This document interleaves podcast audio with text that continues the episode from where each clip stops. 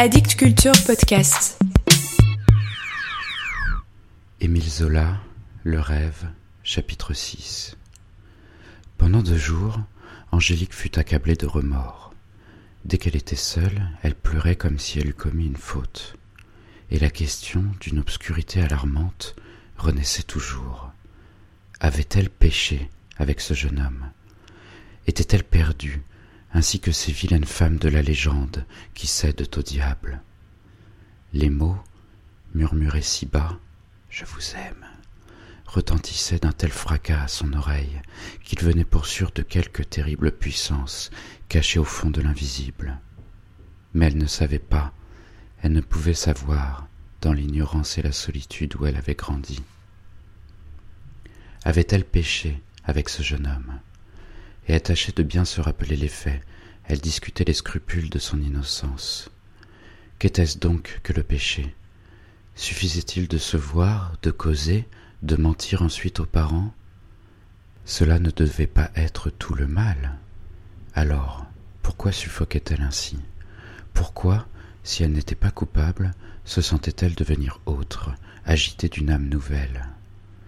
Peut-être le péché poussait-il là, dans ce malaise sourd dont elle défaillait Elle avait plein le cœur de choses vagues, indéterminées, toute une confusion de paroles et d'actes à venir dont elle s'effarait avant de comprendre. Un flot de sang lui empourprait les joues, elle entendait éclater les mots terrifiants je vous aime.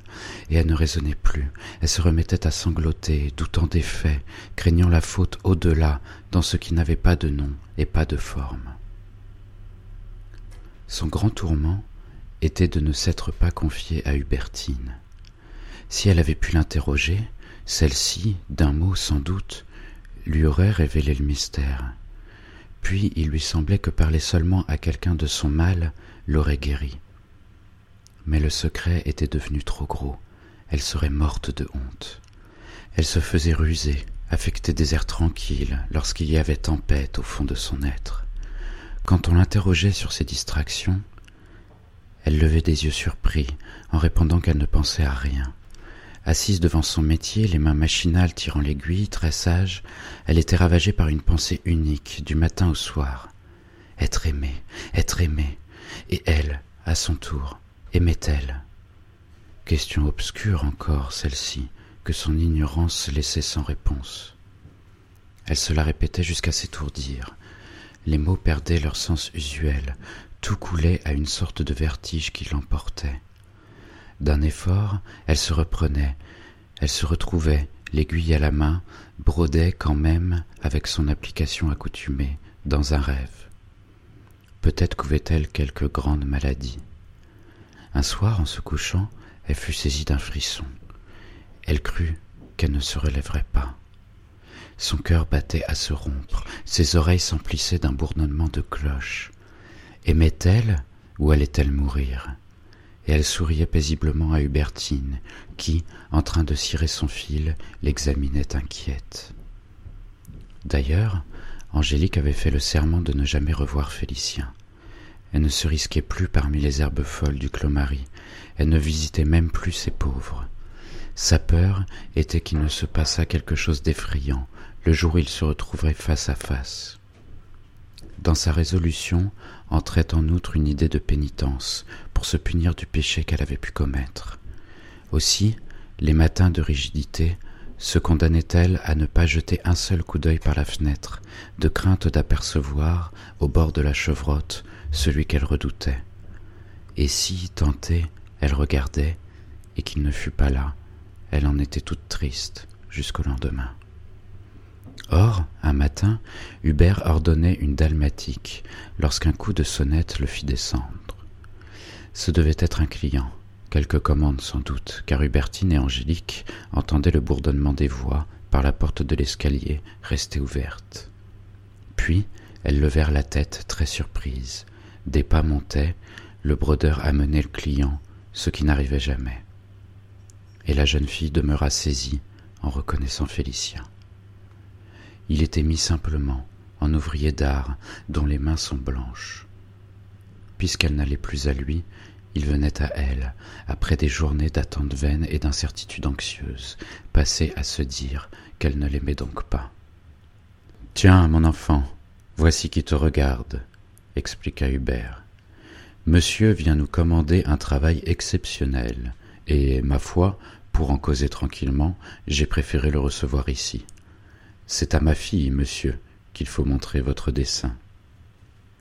Ni lui ni Hubertine n'avaient le moindre soupçon. Ils s'approchèrent seulement avec curiosité pour voir. Mais Félicien était, comme Angélique, étranglé d'émotion. Ses mains tremblaient lorsqu'il déroula le dessin, et il dut parler lentement afin de cacher le trouble de sa voix. C'est une mitre pour monseigneur. Oui, des dames de la ville qui veulent lui faire ce cadeau? M'ont chargé d'en dessiner les pièces et d'en surveiller l'exécution. Je suis peintre verrier, mais je m'occupe beaucoup aussi d'art ancien. Vous voyez, je n'ai fait que reconstituer une mitre gothique. Angélique, penchée sur la grande feuille qu'il posait devant elle, eut une exclamation légère. Oh. Sainte Agnès.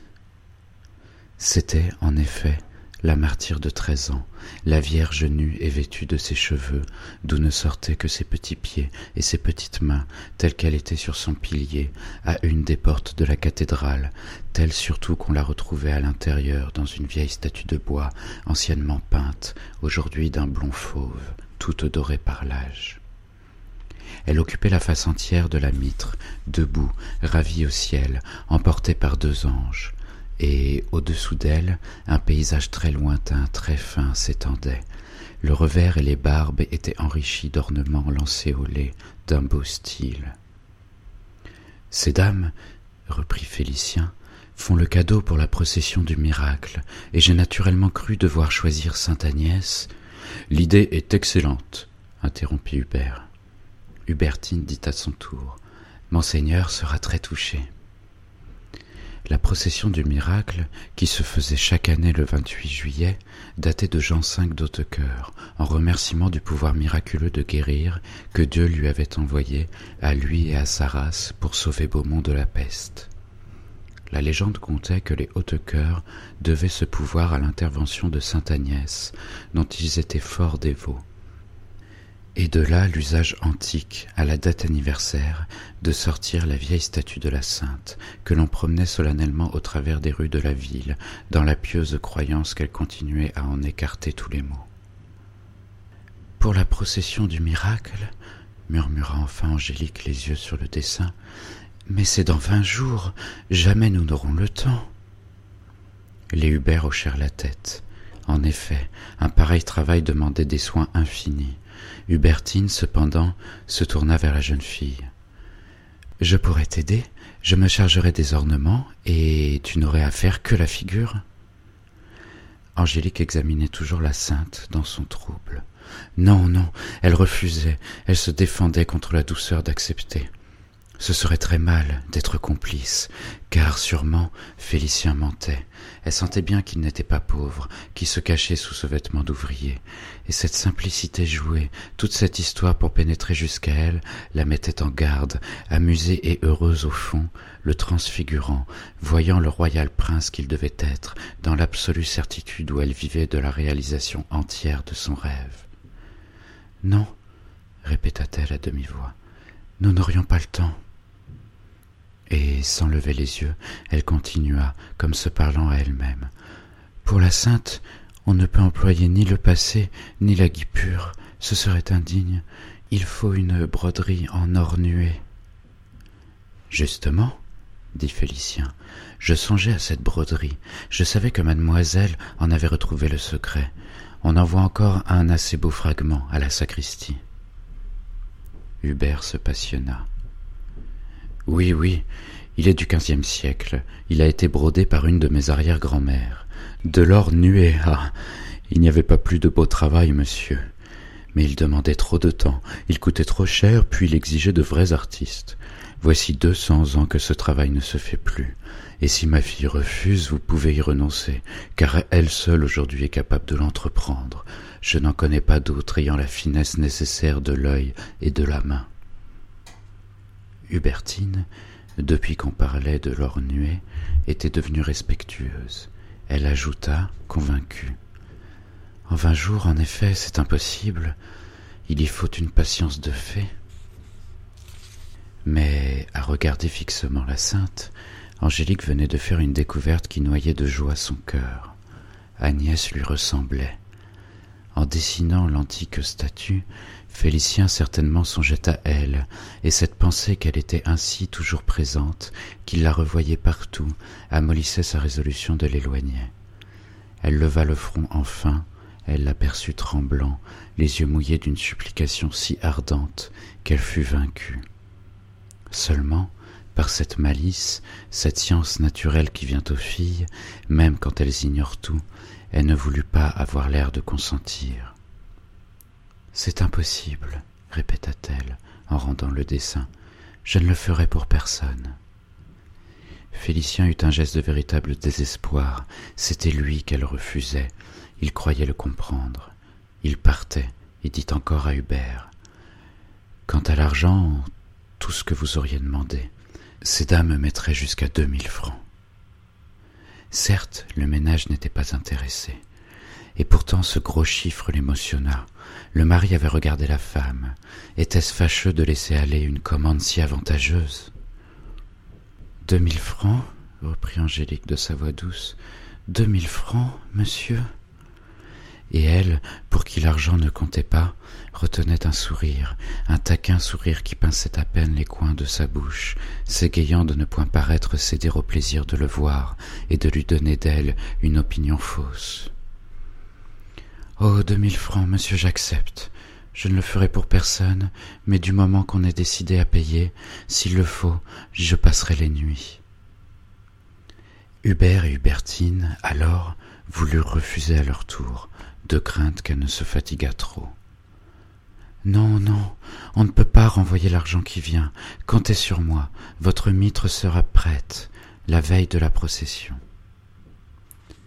Félicien laissa le dessin et se retira, le cœur navré, sans trouver le courage de donner des explications nouvelles pour s'attarder encore.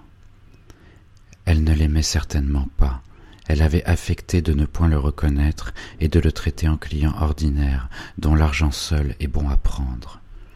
D'abord, il s'emporta, il l'accusa d'avoir l'âme basse. Tant mieux, c'était fini, il ne penserait plus à elle. Puis, comme il y pensait toujours, il finit par l'excuser. Ne vivait-elle pas de son travail? Ne devait-elle pas gagner son pain? Deux jours après, il fut très malheureux. Il se remit à rôder, malade de ne point la voir. Elle ne sortait plus, elle ne paraissait même plus aux fenêtres. Et il en était à se dire que si elle ne l'aimait pas, si elle n'aimait que le gain, lui chaque jour l'aimait davantage, comme on aime l'amour à vingt ans, sans raison, au hasard du cœur, pour la joie et la douleur d'aimer. Un soir, il l'avait vue, et c'en était fait. Maintenant c'était celle-ci, et non une autre quelle qu'elle fût, mauvaise ou bonne, laide ou jolie, pauvre ou riche, il allait en mourir s'il ne l'avait point. Le troisième jour, sa souffrance devint telle que malgré son serment d'oublier, il retourna chez les Hubert. En bas, quand il eut sonné, il fut encore reçu par le brodeur, qui, devant l'obscurité de ses explications, se décida à le faire monter de nouveau. Ma fille, monsieur désire t'expliquer des choses que je ne comprends pas très bien. Alors Félicien balbutia. Si ça ne gêne pas trop mademoiselle, j'aimerais à me rendre compte. Ces dames m'ont recommandé de suivre en personne le travail, à moins pourtant que je ne dérange. Angélique, en le voyant paraître, avait senti son cœur battre violemment jusque dans sa gorge. Il l'étouffait, mais elle l'apaisa d'un effort. Le sang ne monta même pas à ses joues, et ce fut très calme, l'air indifférent, qu'elle répondit. Oh. Rien ne me dérange, monsieur. Je travaille aussi bien devant le monde. Le dessin est de vous, il est naturel que vous en suiviez l'exécution. Décontenancé, Félicien n'aurait point osé s'asseoir sans l'accueil d'Hubertine, qui souriait de son grave sourire à ce bon client. Tout de suite, elle se remit au travail, penchée sur le métier, où elle brodait en guipure les ornements gothiques du revers de la mitre. De son côté, Hubert venait de décrocher de la muraille une bannière terminée, encollée, qui depuis deux jours y séchait et qu'il voulait détendre. Personne ne parla plus. Les deux brodeuses et le brodeur travaillaient, comme si personne ne se fût trouvé là. Et le jeune homme s'apaisa un peu au milieu de cette grande paix. Trois heures sonnaient, l'ombre de la cathédrale s'allongeait déjà, un demi-jour fin entrait par la fenêtre large ouverte. C'était l'heure crépusculaire qui commençait dès midi pour la petite maison fraîche et verdissante au pied du colosse. On entendit un bruit léger de souliers sur les dalles, un pensionnat de fillettes qu'on menait à confesse. Dans l'atelier, les vieux outils, les vieux murs, tout ce qui restait là immuable semblait dormir du sommeil des siècles, et il en venait aussi beaucoup de fraîcheur et de calme un grand carré de lumière blanche, égale et pure, tombait sur le métier, où se courbaient les brodeuses, avec leurs délicats profils dans le reflet fauve de l'or. Mademoiselle, je voulais vous dire, commença Félicien gêné, sentant qu'il devait motiver sa venue. Je voulais vous dire que, pour les cheveux, l'or me semblait préférable à la soie. Elle avait levé la tête, le rire de ses yeux signifia clairement qu'il aurait pu ne pas se déranger s'il n'avait point d'autre recommandation à faire, et elle se pencha de nouveau en répondant d'une voix doucement moqueuse. Sans doute, monsieur. Il fut très sot. Il remarqua seulement alors que, justement, elle travaillait aux cheveux.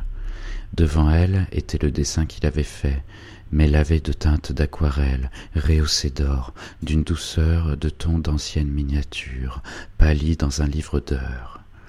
Et elle copiait cette image avec une patience et une adresse d'artiste peignant à la loupe. Après l'avoir reproduite d'un trait un peu gros sur du satin blanc, fortement tendu, doublé d'une toile solide, elle avait couvert le satin de fils d'or lancés de gauche à droite, arrêtés aux deux bouts simplement, libres et se touchant tous. Puis, se servant de ces fils comme d'une trame, elle les écartait de la pointe de son aiguille pour retrouver dessous le dessin. Elle suivait ce dessin, cousait les fils d'or de pointe de soie en travers, qu'elle assortissait aux nuances du modèle. Dans les parties d'ombre, la soie cachait complètement l'or. Dans les demi-teintes, les points s'espaçaient de plus en plus, et les lumières étaient faites de l'or seul, laissé à découvert.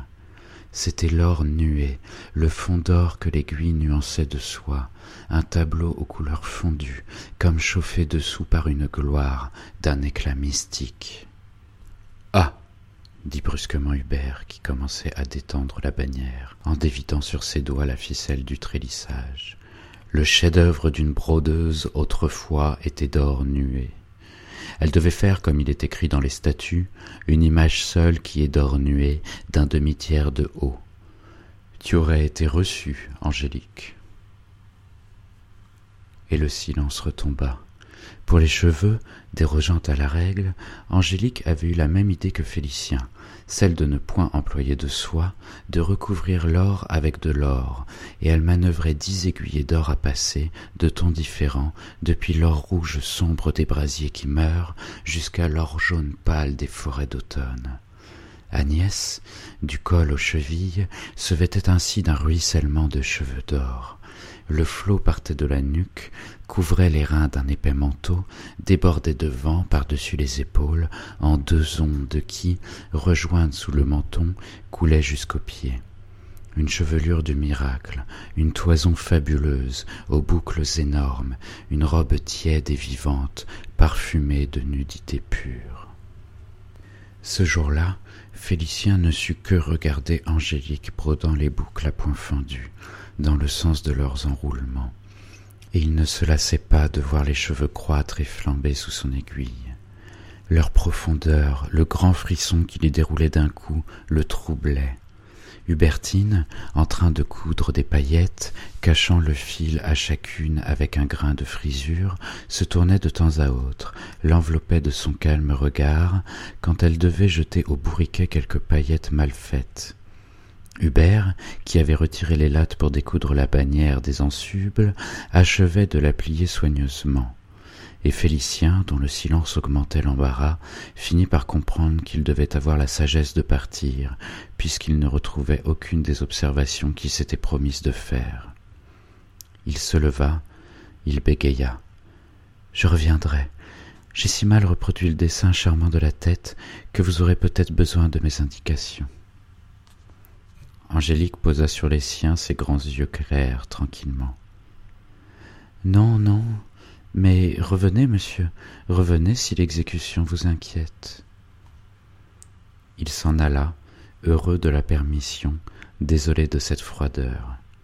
Elle ne l'aimait pas, elle ne l'aimerait jamais, c'était décidé. À quoi bon, alors? Et le lendemain, et les jours suivants, il revint à la fraîche maison de la rue des Orfèvres. Les heures qu'il n'y passait pas étaient abominables, ravagées de son combat intérieur, torturé d'incertitude. Il ne se calmait que près de la brodeuse, même résigné à ne pas lui plaire, consolé de tout, pourvu qu'elle fût présente. Chaque matin, il arrivait, parlait du travail, s'asseyait devant le métier, comme si sa présence eût été nécessaire et cela l'enchantait de retrouver son fin profil immobile, baigné de la clarté blonde de ses cheveux, de suivre le jeu agile de ses petites mains souples, se débrouillant au milieu des longues aiguillées. Elle était très simple, elle le traitait maintenant en camarade. Pourtant, il sentait toujours entre eux des choses qu'elle ne disait pas et dont son cœur à lui s'angoissait. Elle levait parfois la tête avec son air de moquerie, les yeux impatients et interrogateurs. Puis, en le voyant s'effarer, elle redevenait très froide. Mais Félicien avait découvert un moyen de la passionner, dont il abusait.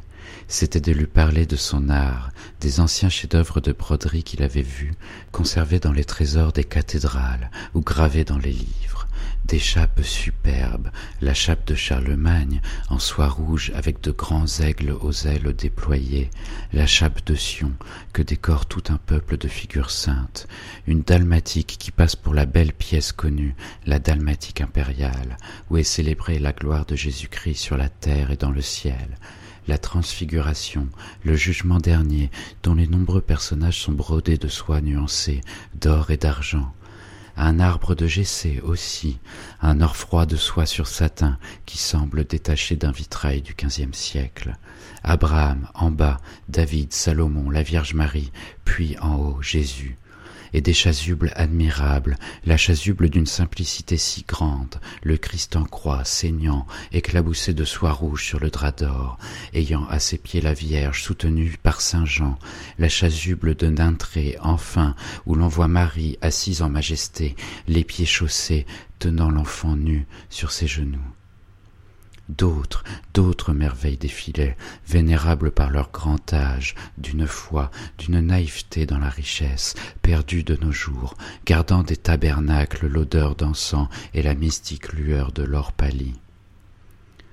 Ah soupirait Angélique, c'est fini ces belles choses. On ne peut pas seulement retrouver les tons. Et, les yeux luisants, elle s'arrêtait de travailler quand il lui contait l'histoire des grandes brodeuses et des grands brodeurs d'autrefois. Simone de Gaulle, Colin Joly, dont les noms ont traversé les âges. Puis, tirant de nouveau l'aiguille, elle en restait transfigurée, elle gardait au visage le rayonnement de sa passion d'artiste.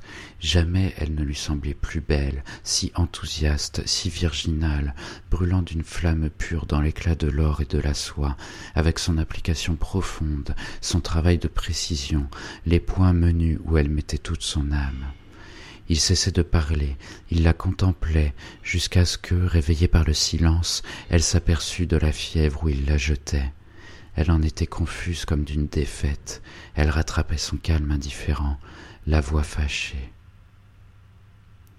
Bon, voilà encore mes soies qui s'en mêlent. Mère, ne remuez donc pas. Hubertine, qui n'avait point bougé, souriait tranquille. Elle s'était inquiétée d'abord des assiduités du jeune homme, elle en avait causé un soir avec Hubert en se couchant, mais ce garçon ne leur déplaisait pas.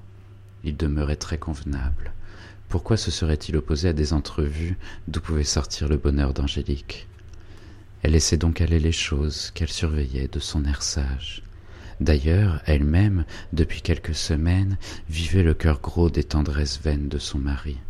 C'était le mois où ils avaient perdu leur enfant, et chaque année, à cette date, ramenait chez eux les mêmes regrets, les mêmes désirs, lui tremblant à ses pieds, brûlant de se croire pardonnée enfin, elle aimante désolée, se donnant toute, désespérant de fléchir le sort. Il n'en parlait point, n'en échangeait pas un baiser de plus devant le monde, mais ce redoublement d'amour sortait du silence de leur chambre, se dégageait de leur personne, au moindre geste, à la façon dont leurs regards se rencontraient, s'oubliaient une seconde l'un dans l'autre. Une semaine s'écoula, le travail de la mitre avançait. Ces entrevues quotidiennes avaient pris une grande douceur familière. Le fond très haut, n'est-ce pas? Sans trace de sourcils oui, très haut, et pas une ombre, comme dans les miniatures du temps. Passez-moi la soie blanche. Attendez, je vais les filer. Il l'aidait, c'était un apaisement que cet ouvrage à deux. Cela les mettait dans la réalité de tous les jours, sans qu'un mot d'amour fût prononcé, sans même qu'un frôlement volontaire rapprochât leurs doigts, le lien se resserrait à chaque heure. Père, que fais-tu donc? On ne t'entend plus. Elle se tournait, apercevait le brodeur, les mains occupées à charger une broche, les yeux tendres, fixés sur sa femme. Je donne de l'or à ta mère. Et de la broche apportée, du remerciement muet d'Hubertine, du continuel empressement d'Hubert autour d'elle, un souffle tiède de caresses se dégageait, enveloppait Angélique et Félicien, penchés de nouveau sur le métier. L'atelier lui-même, l'antique pièce avec ses vieux outils, sa paix d'un autre âge, était complice. Il semblait si loin de la rue, reculé au fond du rêve, dans ce pays des bonnes âmes où règne le prodige, la réalisation aisée de toutes les joies. Dans cinq jours, la mitre devait être livrée, et Angélique, certaine d'avoir fini, de gagner même vingt-quatre heures, respira, s'étonna de trouver Félicien si près d'elle, accoudé au tréteau. Ils étaient donc camarades? Elle ne se défendait plus contre ce qu'elle sentait de conquérant en lui. Elle ne souriait plus de malice à tout ce qu'il cachait et qu'elle devinait. Qu'était-ce donc qu'il avait endormi dans son attente inquiète? Et l'éternelle question revint, la question qu'elle se posait chaque soir à son coucher. L'aimait-elle? Pendant des heures, au fond de son grand lit, elle avait retourné les mots, cherchant des sens qui lui échappaient. Brusquement, cette nuit-là, elle sentit son cœur se fendre. Elle fondit en larmes, la tête dans l'oreiller, pour qu'on ne l'entendît point. Elle l'aimait, elle l'aimait à en mourir. Pourquoi, comment, elle n'en savait, elle n'en saurait jamais rien, mais elle l'aimait, tout son être le criait. La clarté s'était faite, l'amour éclatait comme la lumière du soleil. Elle pleura longtemps, pleine d'une confusion et d'un bonheur inexprimable, reprise du regret de ne s'être pas confiée à Hubertine. Son secret l'étouffait, et elle fit un grand serment, celui de redevenir de glace pour Félicien, de souffrir tout plutôt que de lui laisser voir sa tendresse. L'aimer, l'aimer sans le dire, c'était la punition, l'épreuve qui devait racheter la faute. Elle en souffrait délicieusement, elle songeait aux martyrs de la légende. Il lui semblait qu'elle était leur sœur, à se flageller ainsi, et que sa gardienne Agnès la regardait avec des yeux tristes et doux. Le lendemain, Angélique acheva la mitre. Elle avait brodé avec des soies refendues, plus légères que des fils de la Vierge, les petites mains et les petits pieds, les seuls coins de nudité blanche qui sortaient de la royale chevelure d'or. Elle terminait la face d'une délicatesse de lys où l'or apparaissait comme le sang des veines sous l'épiderme des soies. Et cette face de soleil montait à l'horizon de la plaine bleue, emportée par les deux anges. Lorsque Félicien entra, il eut un cri d'admiration. Oh. Elle vous ressemble. C'était une confession involontaire, l'aveu de cette ressemblance qu'il avait mise dans son dessin. Il le comprit, devint très rouge. C'est vrai, fillette, elle a tes beaux yeux, dit Hubert qui s'était approché. Hubertine se contentait de sourire, ayant fait la remarque depuis longtemps, et elle parut surprise, attristée même, quand elle entendit Angélique répondre de son ancienne voix des mauvais jours. Mes beaux yeux, moquez-vous de moi, je suis laide, je me connais bien. Puis, se levant, se secouant, outrant son rôle de fille intéressée et froide. Ah, c'est donc fini. J'en avais assez, un fameux poids de moins sur les épaules. Vous savez, je ne recommencerai pas pour le même prix. Saisi, Félicien l'écoutait. Eh quoi? Encore l'argent? Il l'avait senti un moment si tendre, si passionné de son art. S'était-il donc trompé qu'il la retrouvait sensible à la seule pensée du gain, indifférente au point de se réjouir d'avoir fini et de ne plus le voir? Depuis quelques jours, il se désespérait, cherchait vainement sous quel prétexte il pourrait revenir. Et elle ne l'aimait pas, elle ne l'aimerait jamais. Une telle souffrance lui étreignit le cœur que ses yeux pâlirent. Mademoiselle, n'est-ce pas vous qui montrez la mitre? Non, mère fera ça beaucoup mieux. Je suis trop contente de ne plus avoir à y toucher. Vous n'aimez donc pas votre travail? Moi, je n'aime rien. Il fallut qu'Hubertine sévèrement la fit taire, et elle pria Félicien d'excuser cette enfant nerveuse. Elle lui dit que le lendemain, de bonne heure, la mitre serait à sa disposition. C'était un congé, mais il ne s'en allait pas. Il regardait le vieil atelier, plein d'ombre et de paix, comme si on l'eût chassé du paradis. Il avait eu là l'illusion d'heures si douces, il sentait si douloureusement que son cœur y restait, arraché. Ce qui le torturait, c'était de ne pouvoir s'expliquer, d'emporter l'affreuse inquiétude. Enfin, il dut partir. La porte à peine refermée, Hubert demanda. Qu'as-tu donc, mon enfant? Es-tu souffrante? Eh non, c'est ce garçon qui m'ennuyait, je ne veux plus le voir. Et Hubertine conclut alors. C'est bon, tu ne le verras plus, seulement rien n'empêche d'être poli. Angélique, sous un prétexte, n'eut que le temps de monter dans sa chambre. Elle y éclata en larmes. Ah, qu'elle était heureuse et qu'elle souffrait. Son pauvre cher amour, comme il avait dû s'en aller triste. Mais s'était juré aux saintes, elle l'aimerait à en mourir, et jamais il ne le saurait.